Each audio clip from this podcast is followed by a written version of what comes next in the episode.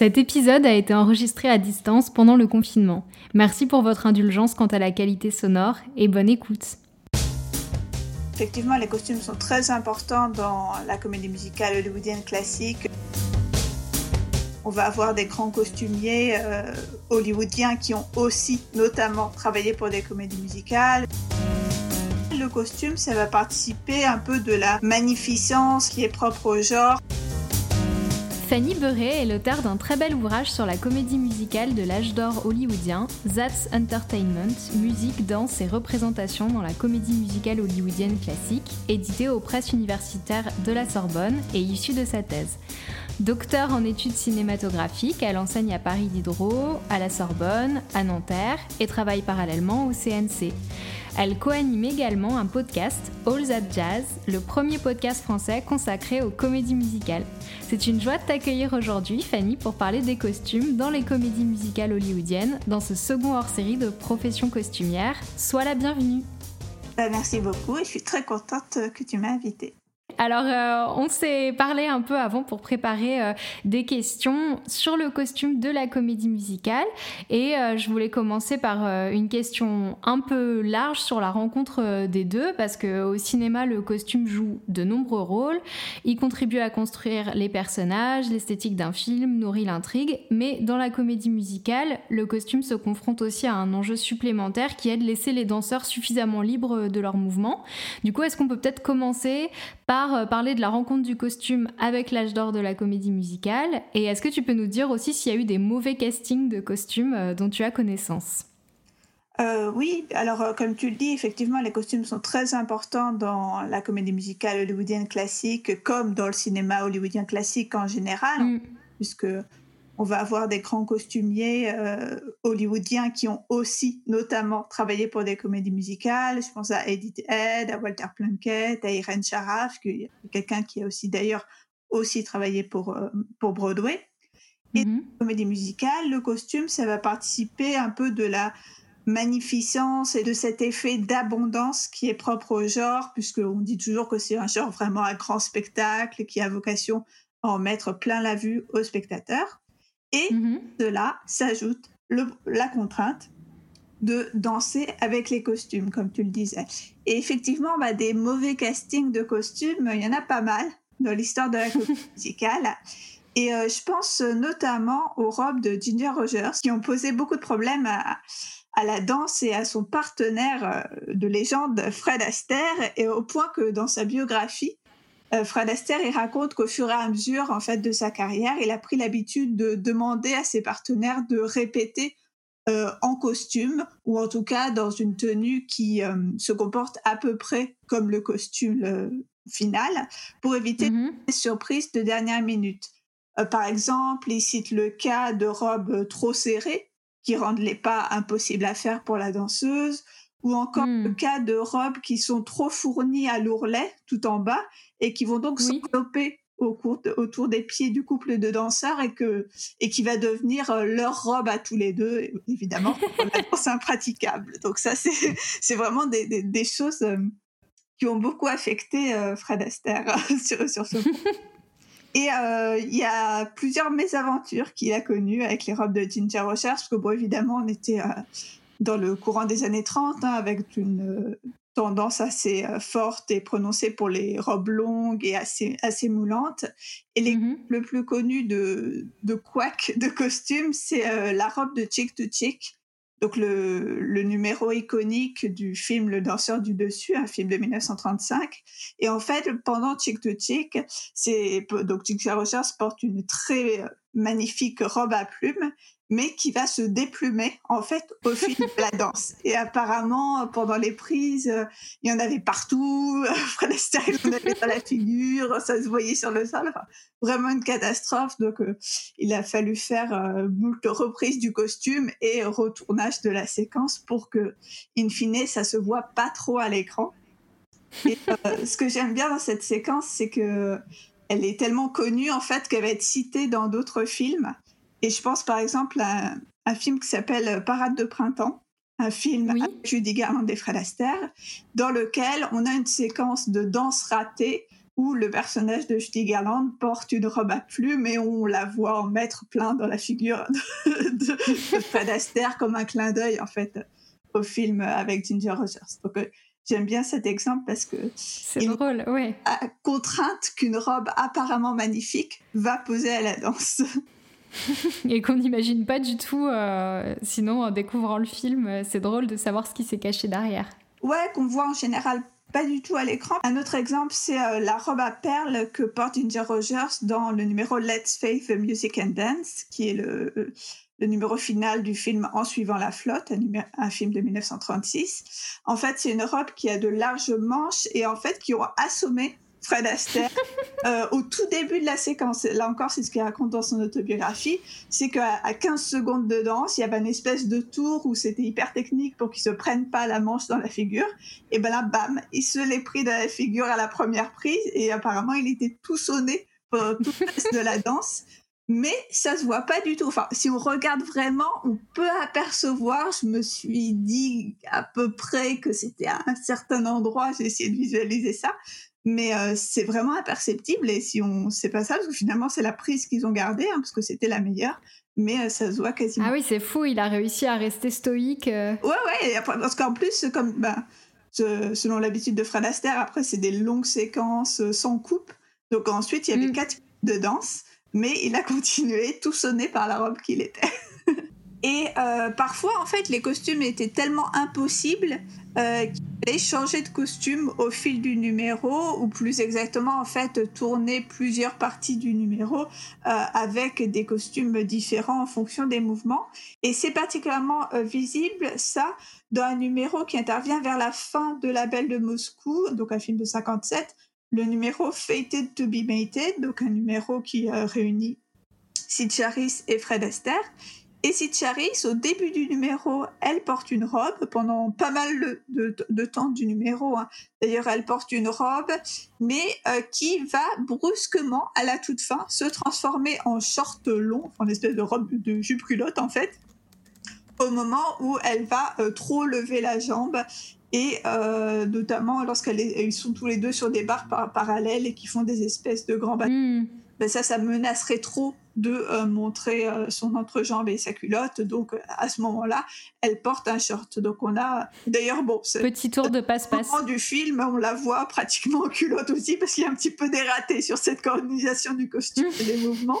Mais euh, c'est rigolo de, s'apercevoir qu'en fait c'est plusieurs prises avec un costume qui s'adapte en quelque sorte en fonction, hmm. en fonction du Selon les plans. Ouais.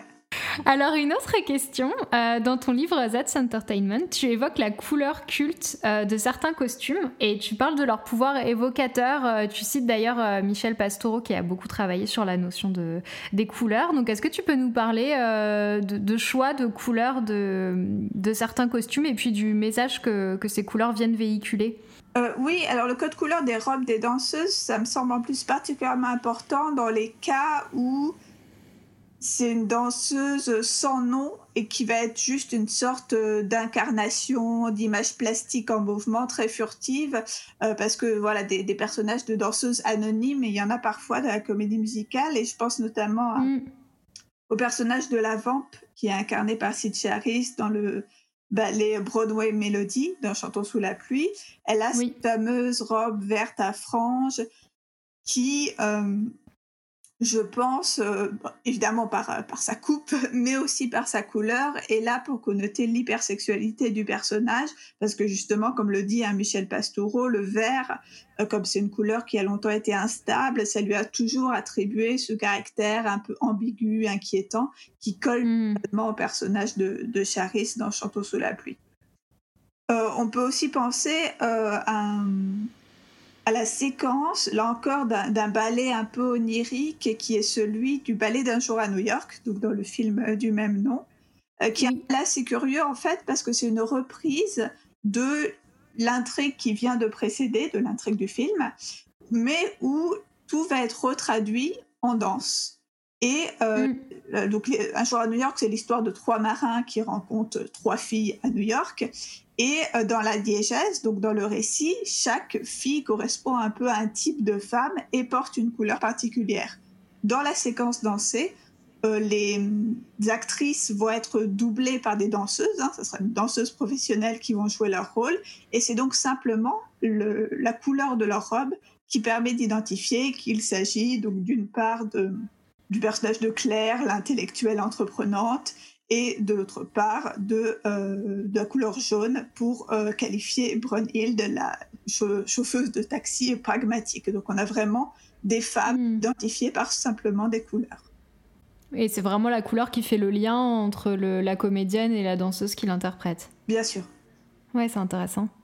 On peut aussi euh, penser euh, aux robes de... qui deviennent là encore euh, totalement mythiques, telles les robes de Marilyn Monroe et Jane Russell au tout début de Des hommes préfèrent les blondes. Oui. donc le numéro Just a Little Girl from Little Rock. C'est un numéro en fait qui intervient avant même le générique, donc on ne sait pas du tout qui sont ces danseuses, on ne sait pas du tout qui sont ces personnages, on ne sait pas vraiment d'ailleurs si c'est des personnages ou si c'est directement Marilyn Monroe et Jane Russell qui dansent devant nous. Mais mm. ce qu'on voit, c'est cette magnifique robe lamée, enfin ces magnifiques robes lamées rouges avec une grande, grande, grand, grand décolleté. Et euh, donc ça place en fait là encore directement les personnages sous le signe d'une hypersexualité, d'une euh, sensualité assumée et débridée qu'elles porteront pendant tout le, tout le film. Mm. Ils sont d'ailleurs connus pour être cités dans une autre comédie musicale qui est bien sûr Les Demoiselles de Rochefort, le film de Jacques Demy de 1967, où dans le numéro final, les euh, jumelles portent des, des, robes qui évoquent celles de, euh, du numéro des hommes préfèrent les blondes. Mmh, J'avais pas fait le lien, mais c'est vrai, bien sûr. Ah oui, bah là, c'est vraiment un clin d'œil en fait de demi C'est vrai. classique. Euh, et enfin, je voulais juste parler d'un réalisateur comme Vincent Minelli, donc un grand réalisateur de l'âge d'or et très connu pour ses comédies musicales. C'est quelqu'un en fait qui est particulièrement friand des costumes et des décors très très sophistiqués. C'est d'ailleurs quelqu'un qui a commencé hein, comme dessinateur de costumes et comme décorateur pour le théâtre. Et il mm. vraiment imposé sa patte euh, chromatique euh, au, film qu'il va, qu'il va réaliser. Et euh, j'ai une anecdote que, que j'aime bien, c'est le cas des robes des sœurs Smith dans Le Chant du Missouri, donc un film de 44 avec Judy Garland. il y a une scène de bal, en fait, à la toute fin du film, et les deux donc, grandes sœurs de, de la maisonnée portent des robes rouges et vertes, donc des robes qui ont été créées par la célèbre costumière Irène Charaf. Et en fait, ces robes avaient euh, été très très mal reçues par Nathalie Calmu, qui était la superviseuse Technicolor en fait qui venait donner ses conseils au réalisateur euh, qui filmait en couleur. Hein. C'était le premier film en couleur de Minelli.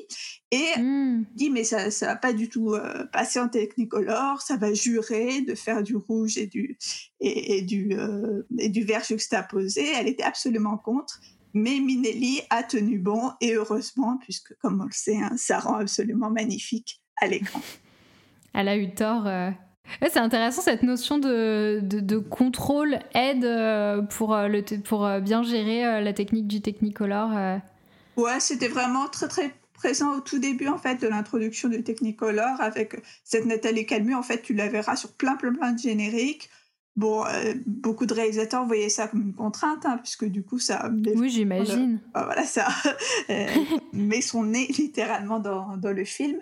Mais bon, je crois que c'était plus une position de la marque qu'un contrôle vraiment effectif euh, finalement sur les productions. Alors, dans ton ouvrage, tu décryptes euh, les hypnotisantes chorégraphies de Busby Berkeley et tu mets en lumière l'objectification de la femme à laquelle elle contribue. Euh, je pense par exemple aux femmes lustres, aux femmes salades de fruits. Donc, est-ce que tu peux nous parler du, du rôle que jouent les costumes dans ces chorégraphies et aussi dans l'image de la femme qu'elles viennent véhiculer? Ouais, chez Berkeley, ben, on pourrait presque dire qu'il y a un peu trois grandes catégories de costumes, mais qui ont toutes cette même fonction euh, réifiante, c'est-à-dire de transformer les femmes en objets. il y a effectivement les costumes, comme tu as cité, qui vont littéralement transformer les danseuses en objets parce que c'est des costumes d'objets. Alors ça, c'est une traduction qui est directement héritée du théâtre et des folies. Hein, ce type de spectacle mm. est très en vogue au début du siècle. Et euh, on va donc avoir des danseuses qui vont se transformer en pièces de monnaie dans Chercheuse d'or de 1933, aussi en boîte de conserve, et on va même les ouvrir avec un ouvre-boîte aussi dans Chercheuse d'or de 1933, euh, ou encore en harpe humaine euh, dans un film qui s'appelle Fashions of 1934, euh, où donc les, les danseuses sont transformées en harpe, euh, en instrument de musique, donc littéralement. Tout simplement. Tout simplement. donc là, on est euh, au degré euh, maximal de la réification. après, il y a une autre, un autre type de costume qui va participer de cette objectification, c'est les costumes très dénudés. Là, mhm. bon, une, un héritage du théâtre. Hein. Et euh, cette question du costume, on y reviendra, mais bon, c'est toujours une façon de, de louvoyer avec le code ACE parce qu'on va avoir des, des costumes qui euh, vont habiller, mais pas tant que ça. Je pense par exemple au costume de, un espèce de costume maillot de bain qui euh, figure dans euh, le numéro By a Waterfall euh, du film Prologue, un film de 1933, où en fait le, le, maillot va soi-disant incorporer la chevelure des danseuses, mais ça va faire quand même quelque chose de très très érotique et qui dévoile énormément du corps des danseuses. je pense aussi aux tenues extrêmement courtes qu'elles vont porter dans le numéro Petting in a Park, dans le film Chercheuse d'or d'or de 1933, où, euh, au cours duquel elles feront même une sorte de striptease derrière un rideau en ombre chinoise. Donc on a mm. tous cette éroticisation du corps euh, féminin à travers des costumes, euh, on va dire, très très très très légers par moment. Et enfin, il y a une troisième façon de réifier les, les, les femmes chez Berkeley, c'est des costumes qui apparemment n'ont rien de a de spécialement euh, réifiant, mais mm-hmm. euh, lorsqu'ils vont être articulés à un certain mouvement de caméra, vont transformer les euh, filles en objets et les faire devenir partie d'un motif kalidéoscopique, euh, parce qu'en fait, Berkeley était très connu par ses plans qu'on dit zénithaux, hein, donc des plans du, du, haut, des, des, plans de... La caméra est placée en haut sur un, ensemble de girls qui, par leur position, va, euh, vont composer euh, des sortes de motifs, des fleurs, mm, mm. Euh, des, des, choses tout à fait, oui, des tout à fait Et là, bah, évidemment, la couleur du costume, enfin en l'occurrence le noir et blanc, hein, puisque la majorité des films de Berkeley sont noir et blanc. Mm eh bien, va créer euh, des illusions d'optique. Je pense à un numéro d'Ames où elles, sont, elles ont le bas noir et le haut blanc, et euh, à mesure que la caméra se, euh, recule et que les danseuses font des mouvements synchronisés, ça va animer une composition en noir et blanc de plus en plus euh, enivrante.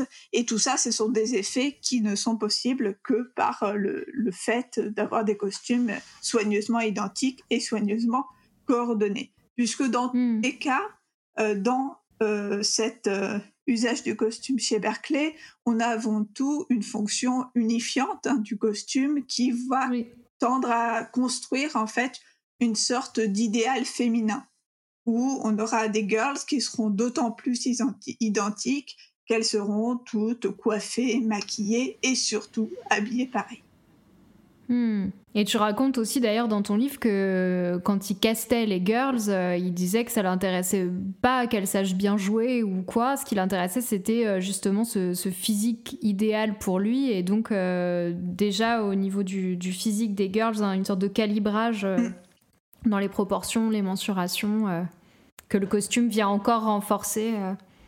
Il y a une fameuse citation où il euh, dit qu'il les, quand il prend trois nouvelles filles, il les aligne à côté de ses 13 filles habituelles pour voir si elles sont bien, je cite, alignées comme des perles pour être sûr que personne ne dépareille.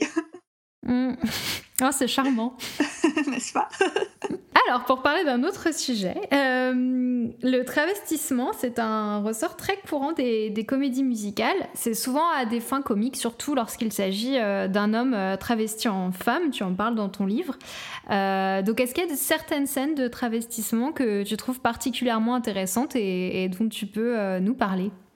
Euh, ouais, j'aurais bien aimé parler de, de, la pratique du travestissement euh, par Eleanor Powell, qui est mm-hmm. une, vraiment une très grande star, une très grande danseuse dans les années 30, hein, vraiment un équivalent en termes de notoriété euh, à Fred Astaire, mais qui est un petit peu oublié en fait aujourd'hui. c'est une danseuse très atypique parce qu'en fait, elle a un style de claquette très très virtuose, ce qui n'était pas forcément euh, courant chez les femmes euh, à l'époque et euh, elle va mélanger surtout acrobatie et claquette. Elle a un style vraiment très très atypique et par le mélange de ses cabrioles et de ses frappes hyper énergiques, bah, elle avait besoin de quasiment toujours de danser en pantalon parce que c'était quand même beaucoup plus pratique et notamment mm. pour les acrobaties. Donc on la voit souvent en pantalon ou avec des vêtements vraiment très amples. Et on la voit souvent en euh, tuxedo, enfin en smoking, hein, en costume euh, masculin. Et euh, donc son style de danse et ce costume récurrent va créer une sorte d'ambiguïté de, genre, notamment dans ses performances, parce que dans le récit, ça va être très contenu, elle va être sur des rôles très très traditionnels, d'héroïne assez assez euh, candide, assez soumise, mais dans la danse, elle va être tout autre. Et je pense notamment au numéro final euh, du film Broadway Melody of 1938, titre français mhm. improbable, Le règne de la joie. Je viens de découvrir ce titre français. C'est une traduction littérale. voilà. Et en fait, au début, mot pour mot. elle est euh, avec les, les hommes, tous sont en tuxedo eux, les danseurs vont s'éloigner, Eleanor Powell va faire son numéro, ils vont ensuite revenir et là, il y aura des interactions entre les boys et Eleanor Powell, mais des interactions qui n'ont rien à voir à, par exemple, Marilyn Monroe dans Les hommes préfèrent les blondes. Hein. Là, on est sur des, des, choses très, très curieuses où elle leur saute dessus et, et, elle rebondit. Enfin, elle fait vraiment pantin désarticulé. Donc, on voit vraiment qu'il n'y a aucune ambiguïté sexuelle entre eux. Et euh, à la fin du numéro, euh, bon, elle prend la pause, puis on a une coupe et un insert où on a cette fois tout le cast réuni sur scène et euh, avec les hommes en tuxedo et Eleanor Powell là a été s'échanger visiblement. Elle porte une robe longue blanche comme les autres femmes qui sont présentes sur scène. Donc comme s'il y avait un point de ce plan pour la réassigner dans les normes de genre après une séquence où par la danse et le costume, elle les avait totalement troublés. Donc j'aime bien cet exemple avec pour montrer cette Ah oui, c'est intéressant, sans transition. Sans transition. En plus, un cheval. Bon, ça, ça s'explique pour des raisons diégétiques, mais à la fin, un cheval sur scène, donc le truc totalement absurde. En effet, c'est un exemple euh, hyper intéressant. Euh, je voulais aussi euh, dire quelques mots de l'exemple de Doris Day dans Calamity Jane, donc un film de 1953 qui est donc une comédie musicale euh, qui présente une version romancée, bien sûr, de l'histoire de Calamity Jane. Et ce film, ça va être avant tout l'histoire d'une métamorphose et d'une réassignation de genre pour le personnage de Calam, puisque au début, elle euh, se comporte trop comme un homme, comme un cow-boy, et elle va devenir une femme respectable au cours du film et au, cours, euh, et au fil évidemment de sa rencontre avec le cow-boy Bill Hickok.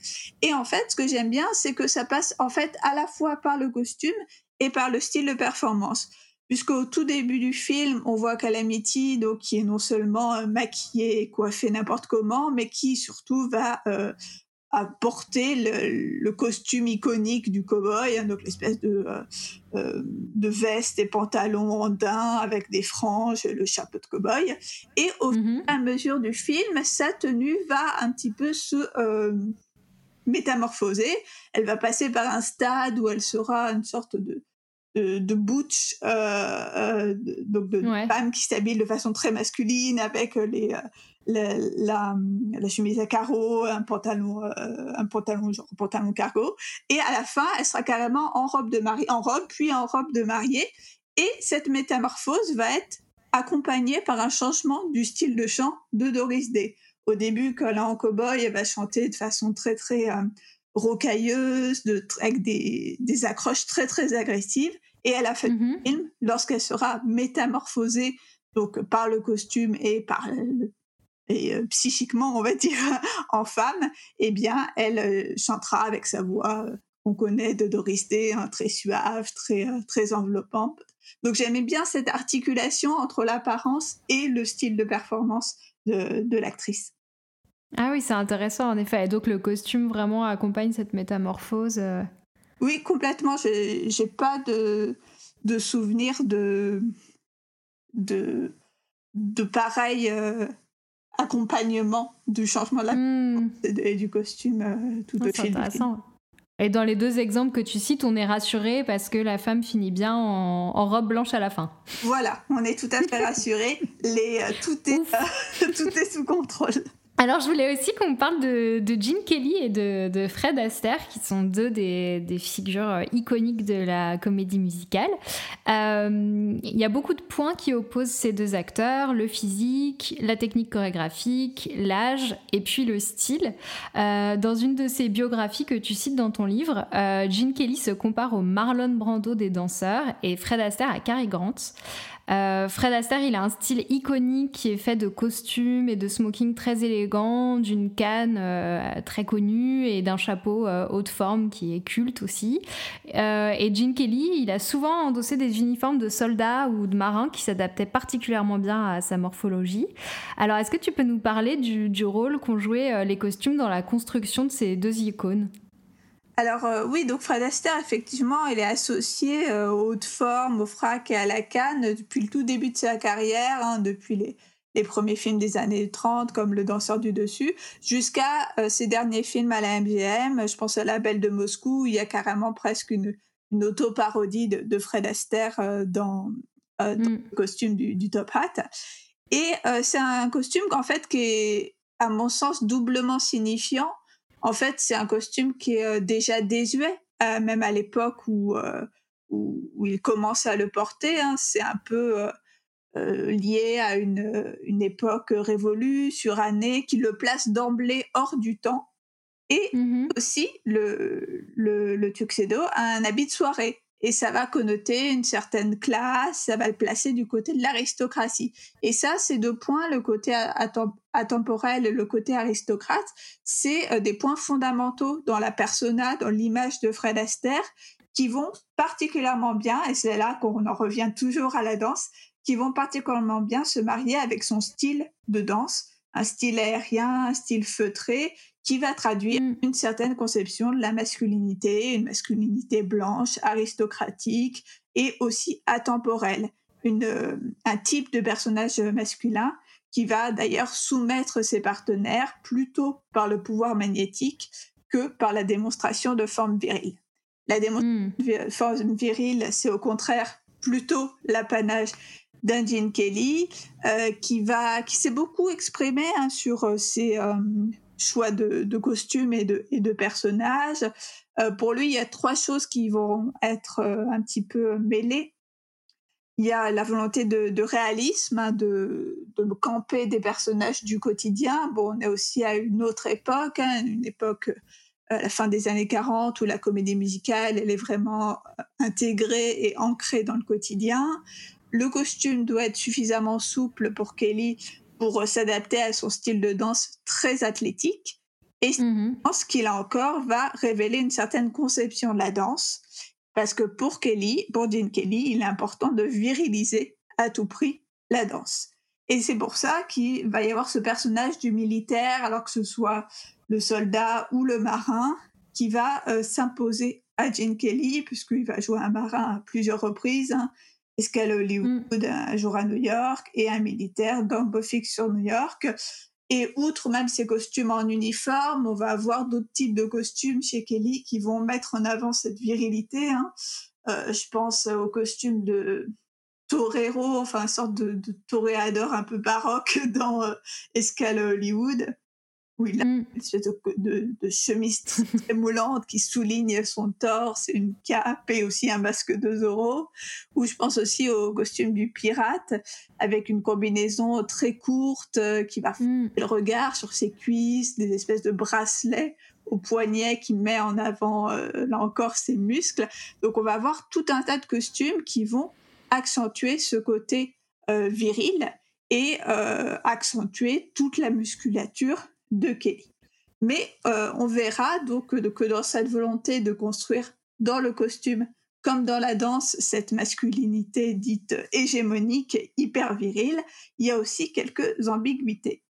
Oui, alors justement, euh, tu en parles aussi dans, ton livre. Tu parles de l'hypervirilité de Gene Kelly, mais aussi tu évoques euh, Anne Miller, qui serait un peu la figure euh, miroir sur l'hyperféminité. Et dans une seconde lecture, en fait, tu, convoques la notion de camp. Donc, est-ce que tu peux nous expliquer ce, terme et puis aussi nous parler de ce que les costumes très genrés de ces deux stars ont aussi pu dire justement sur le genre à travers cette seconde lecture? Euh, oui, alors le camp, c'est toujours un petit peu euh, difficile à, définir. C'est à la fois en fait une sensibilité et une esthétique qui est très associée à la subculture gay masculine. Euh, il y a un texte du milieu des années 60, un texte de Susan Sontag, donc intitulé Notes on Camp, qui définit ce qu'est le, camp, elle note les éléments clés de cette sensibilité esthétique. Et pour elle, l'essence du camp, c'est l'amour de tout ce qui n'est pas naturel, de ce qui choque, le culte de l'artifice et de l'exagération. En fait, on pourrait dire que tout ce qui est la célébration de ce qui est outrancier, exagéré et théâtral, ça peut avoir une portée camp. Euh, on cite souvent les drag queens en fait comme exemple de euh, d'une performance ostensiblement camp. Mm-hmm. Euh, effectivement, l'hyperféminité comme l'hypermasculinité sont ambiguës et peuvent être lues comme camp, tout simplement parce qu'elles soulignent l'artificialité des rôles de genre. Et en fait, cette, ces tenues hein, dont on parlait tout à l'heure de Jean Kelly, cette hypermasculinité construite dans la danse comme dans le costume, elle est très ambiguë. Ah, ça, c'est notamment quelque chose qui a été euh, souligné par le chercheur euh, Stephen Cohen, hein, qui euh, a beaucoup travaillé sur les masculinités et qui analyse les performances de Kelly en expliquant que bon, pour Kelly, le costume de marin le prémunirait de cette réification qui est associée au corps du danseur, puisque pour lui, on réifie le danseur lorsqu'il porte des collants, parce que les collants, c'est la tenue euh, traditionnelle des euh, chorus girls ou, des, des mmh. Mais euh, Cohen, il souligne qu'en fait, quand Kelly porte des tenues aussi moulantes que celles qu'on a pu citer, ben, il pourrait tout à fait aussi, aussi bien porter des collants. Hein. ça soulignerait tout autant Mmh. Et euh, ce dont on peut s'apercevoir dans les films, c'est que non seulement on filme ces tenues très très moulantes, mais en plus la caméra, la mise en scène vont euh, accentuer ce euh, côté euh, qui place le corps de Kelly comme un objet désirable.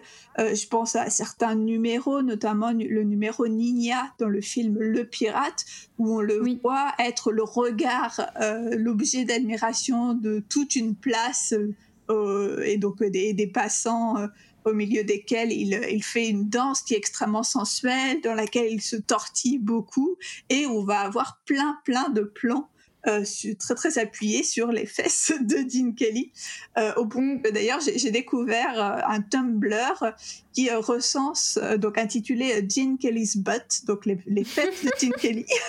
un Tumblr qui recense tous les plans appuyés sur les fesses de Dean Kelly dans ses différents films. Donc ça en dit déjà long sur la façon dont il est construit comme objet érotique dans la danse et d'autant plus facilement qu'il porte des costumes extrêmement serrés. Hmm. oui, tu expliques aussi dans ton livre euh, qu'en fait, quand ils portent des uniformes, c'est des uniformes qui sont vraiment retouchés pour mettre en avant ces formes. Oui, parce que c'est euh, des choses qui vont être très, qui vont éventuellement être lâches dans, le, dans le bas des jambes, mais qui, au niveau des cuisses mm. et de l'entrejambe, vont être extrêmement ajustés. Hein encore une fois, hmm. comme un collant de danse. oui, c'est ça. Et tu montres aussi, euh, d'ailleurs, il y a une photo dans ton livre euh, qui est intéressante où, euh, où Gene Kelly se fait siffler par des femmes, où il est en, marin. Hmm. Et, et, il est vraiment, donc c'est une scène qui est assez rare à, voir à cette époque-là. Ouais, et en plus, c'est un plan qui laisse vraiment planer aucune ambiguïté sur la partie de Gene Kelly qu'elle regarde à ce moment-là. Oui. Euh, et pour dire quelques mots d'Anne Miller, donc en fait Anne Miller, comme Eleanor Powell, c'était une des rares femmes qui dansait des claquettes et qui dansait plutôt en solo, euh, souvent parce qu'en fait elle n'avait pas de partenaire euh, à sa hauteur, et, mais qui elle va plutôt être dans des seconds rôles. On la voit notamment dans Un jour à New York ou dans Parade de printemps. Elle est elle aussi euh, connue pour ses frappes mitraillettes extrêmement puissantes, mais à la différence de Lanor Powell, euh, Anne Miller va elle avoir des costumes qui vont l'hyper-sexualiser avec des robes qui vont rendre tout à fait spectaculaire euh, le dévoilement de ses jambes dans Parade de printemps, dans Un jour à New York, ou encore des body très très ajustés qui vont mettre en valeur les mouvements de ses hanches. Je pense au body à franges de, du film euh, Small Town Girl ou encore une robe euh, avec une sorte de faux cul à l'arrière, donc quelque chose qui va mm. forcer euh, les, les, les, fesses tout simplement euh, dans le film Lovely to Look At. Donc en fait, autant de, de costumes qui accentuent ses courbes, son physique et qui vont donc construire une sorte d'hyper-féminité qui, euh, de la même façon que l'hypermasculinité de Gene Kelly était un petit peu euh, suspecte, pourrait être lue ici comme une performance excessive de euh, féminité. En fait, une féminité tellement outrancière qu'on voit qu'elle est totalement artificielle. Alors après, je voulais te poser une question que je me pose depuis longtemps. à une année d'intervalle, en fait, Sid Charis a joué une femme fatale sans nom dans deux numéros musicaux de deux comédies musical culte, euh, Chantons sous la pluie en 1952 et Tous en scène en 1953. Et les costumes qu'elle porte pour interpréter cette, euh, cette vampe sont particulièrement proches. C'est deux robes euh, spaghetti, donc avec des bretelles fines, brillantes, monochromes, donc vertes, on en parlait dans Chantons sous la pluie, et rouges dans Tous en scène. Après, il y a des différences aussi. La robe verte est frangée euh, dans un esprit plus année folle, euh, qui va avec l'époque dans laquelle se déroule le, film. Et euh, la robe est fendue avec moins de franges, plus années 50 dans, dans Tous en scène. Et je me demandais dans quelle mesure c'était possible que le premier costume ait particulièrement inspiré le second, comme c'est, si je me trompe pas, donc la même maison de production. Les films ont été tournés presque à la suite. Donc voilà, je m'interrogeais un peu là alors, au risque de te décevoir, j'ai malheureusement pas trouvé la réponse. j'ai cherché hein, pour voir s'il y avait une archéologie de la construction de ces deux costumes. Euh, ah merci d'avoir regardé déjà. Euh, ce qu'on sait, c'est que donc c'est pas le même costumier, hein, puisque pour ce sous la ouais. c'est Walter Plunkett qui est un grand costumier de l'âge d'or et qui va euh, notamment avec Ori Kelly et Irene Sharaf partager l'Oscar du meilleur costume pour un Américain à Paris, hein, qui est le film de l'UTM mm. juste avant Chantons sous la pluie. Et dans le deuxième cas, pour Tous en scène, c'est des costumes de Marie-Anne Nierberg qui a travaillé sur moins de films, mais sur plusieurs comédies musicales et qui a notamment été nominé pour l'Oscar du meilleur costume pour Tous en scène. Donc, euh, deux costumiers différents, mais ce qui est sûr, c'est que de toute façon, il y avait un style MGM. Donc, ça, effectivement, ça peut avoir influencé le choix du costume. Et je pense que ce qui est déterminant, c'est euh, la persona, en fait, tout simplement de Sitcha, hmm. qui est à la fois dictée donc, par son image, mais aussi par euh, son style de danse, un style dans les deux cas, dans les deux numéros, un style extrêmement sensuel qui euh, met aussi l'accent sur ce côté euh, brune, un peu piquante. Donc ça, je mm. vraiment autour de la persona de Charis que ça s'est construit. Et il me paraît assez évident que lorsque elle porte ce costume de vamp dans Tous en scène, on ne peut pas ne pas le lire à la lumière de Chantons sous la pluie euh, quelques années, enfin une année euh, auparavant. Donc oui, ça a influencé. Après, j'ai pas trouvé trace, enfin j'ai pas les, archives malheureusement disponibles pour euh, attester qu'ils ont commandé le fait de, s'inspirer mmh. du costume précédent, mais ça me paraît assez certain que les deux costumes ont un, lien étroit de parenté entre eux. Hmm, bah merci d'avoir mené l'enquête, Fanny. Et j'avais juste une anecdote sur les costumes de Chantons sous la pluie, parce que je le savais, mais je l'avais oublié.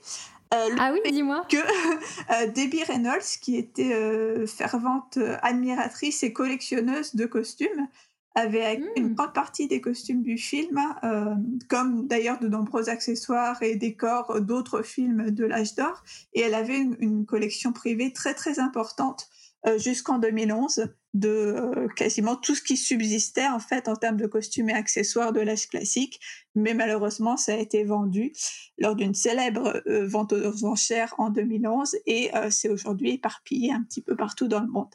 Elle avait l'ambition en fait de créer un musée du costume sur l'âge d'or hollywoodien, mais ça s'est pas fait de son vivant. Ah, c'est dommage, ça aurait été trop bien. Je savais que tu aurais ah ouais, c'est intéressant, dans ce musée. c'est clair. Ah oui, mais bon, souvent, je crois qu'il y a des collectionneurs qui se retrouvent euh, confrontés au coût que c'est d'ouvrir un lieu, quoi. Ouais. Ah, c'est dommage. Donc maintenant, la collection est dispersée. Mais c'est amusant, euh, une comédienne qui a collectionné comme ça des costumes. Tu me proposais de parler du code euh, ACE, donc c'est un code qui, enfin, dont tu vas mieux parler que moi, mais qui s'est imposé euh, à Hollywood entre 1934 et 1968, je crois, euh, pour le respect des, des mœurs dans les, dans les films. Et donc évidemment, qui dit règles et codes dit comment essayer de, de, les contourner. Et je crois que justement, tu, tu voulais nous parler de comment la comédie musicale hollywoodienne a réussi, et notamment par le costume, à contourner euh, ce code Oui, parce que bah, en fait, dans le, dans le cas du code ACE, euh, c'était un point vraiment sensible, les costumes. Il y avait presque systématiquement une espèce de note de vigilance qui était adressée euh, à chaque fois qu'un nouveau projet était soumis. C'était de faire attention aux costumes, notamment évidemment au décolleté et à la longueur des robes. Il y avait aussi le fait de, de ne pas voir le nombril, tu sais, des, danseuses. Mm. Souvent, dans les numéros un peu exotiques, elles ont quelque chose qui, cache leur nombril. Donc, ah. euh, le code ACE, euh, c'est quelque chose qui, qui s'exerce principalement a priori, donc c'est-à-dire sur scénario et euh, sur photo des costumes. Donc ça, c'est quand même beaucoup, enfin, ça laisse beaucoup, on va dire, de, de, de marge de liberté de négociation. Euh, déjà parce que bah, y a des évolutions possibles hein, euh, sur les costumes au fil euh, au fil de leurs essayages. Parfois aussi on a des exemples de costumes refusés par le code photo à l'appui mais qui vont quand même apparaître à l'écran. Donc ça, on ne sait pas trop pourquoi, mais on, a, remarqué ça en, travail. Les chercheurs ont remarqué ça en travaillant sur Archive. Et euh, surtout, ça va dépendre en fait de la façon dont le costume va être mis en mouvement dans la danse, puisque un costume qui euh, pourrait euh, ne pas apparaître spécialement sensuel, on va dire, avec, à la hmm. faveur de certains mouvements, pourrait euh, tout à fait euh, le, devenir.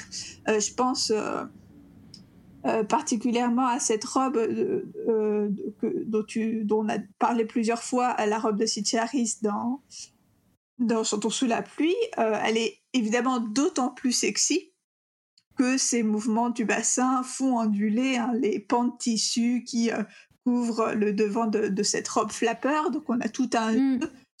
qui érotise de, d'autant plus un costume qui l'était bien sûr à la base, mais euh, dans la danse, on va dire, c'est euh, accentué.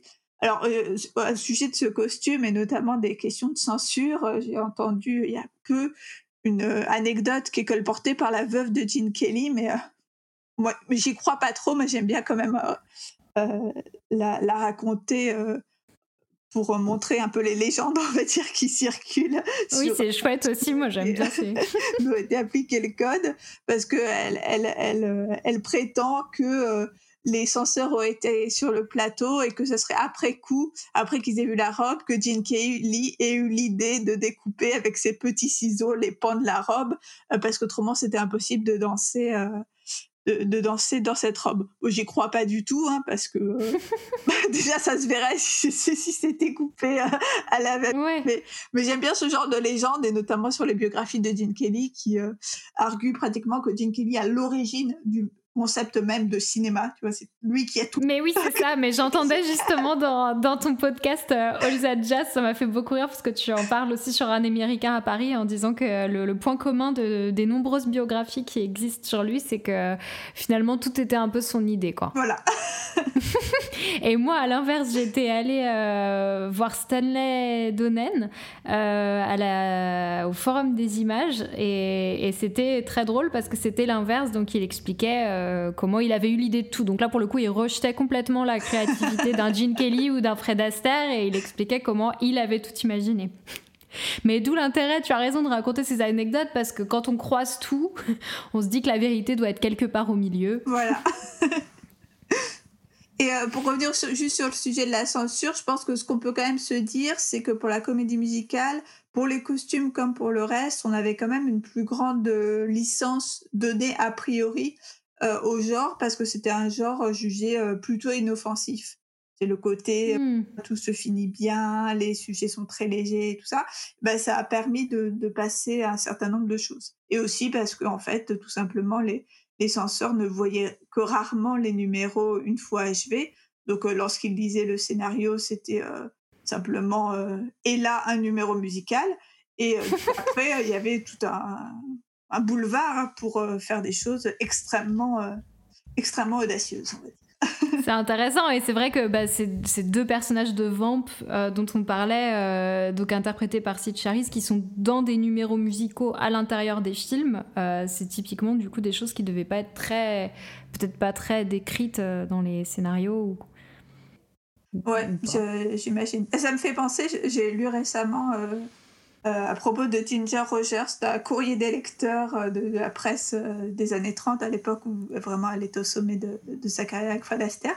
Il y a quelqu'un mhm. qui, qui, mettait cette, Ginger Rogers, elle est vraiment très bien parce qu'elle est très polie, elle est très souriante et en plus elle porte pas des pas des robes qui, enfin elle porte toujours des robes qui lui arrivent à la cheville. Donc c'était vraiment ah. de, bonne moralité.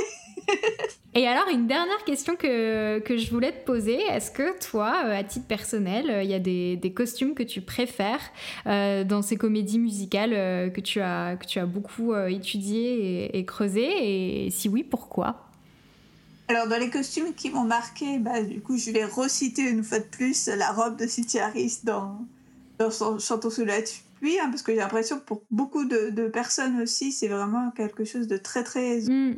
de l'histoire du cinéma. Hein. Je me souviens c'est vraiment le moment où je raconte ma vie. Hein. Mais je me souviens quand. C'est le moment, je t'en prie. en art plastique, en cinquième ou quatrième, fallait faire un truc pour évoquer une couleur. Et moi, j'avais voulu faire le, le body vert pour, euh, voilà, un espèce de, truc archétypal d'une seule, seule couleur. Et moi, j'avais voulu proposer ça.